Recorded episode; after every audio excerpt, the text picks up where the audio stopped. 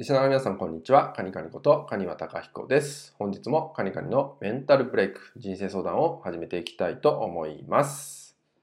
え本日お伝えしたい内容は、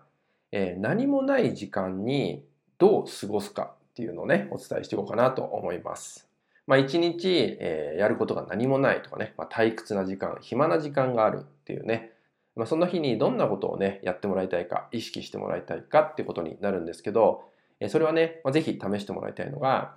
インプットする時間にしてほしいかなと思います。まあ、あの本を読んだりとか、まあ、今だったらね、その動画とかも無料で見れたりするんで、まあ、動画で何か勉強をするとか、まあ、いろんなね、インプットっていうのがね、できると思うんですけど、何もない時こそ、インプットに時間を作ってほしいかなと思います。特に今の時期っていうのは、まあ、自宅にいることの方が多いかもしれません。なので、そんな時に、ま、どれだけインプットができるかどうかって次の成長につながるって思うので、まあ、ぜひねこのインプットする時間を、まあ、少しずつでもいいので特に暇な日何もない日っていうのはほんとちょっとの時間からでいいので、まあ、やってみるってことをぜひね試していただきたいんですけど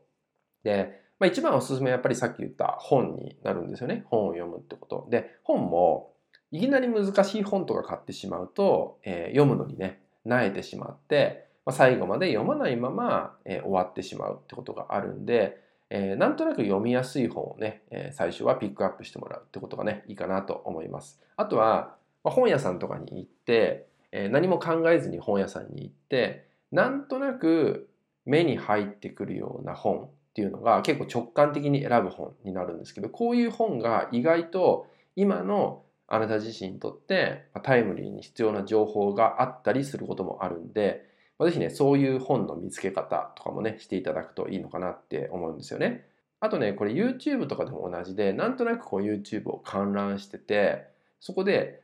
直感的にね、こうヒットしたものっていうのも、えー、実は結構今の自分自身にとって、まあ、必要な情報だったりすることも、ね、中にはあります。なので、まず、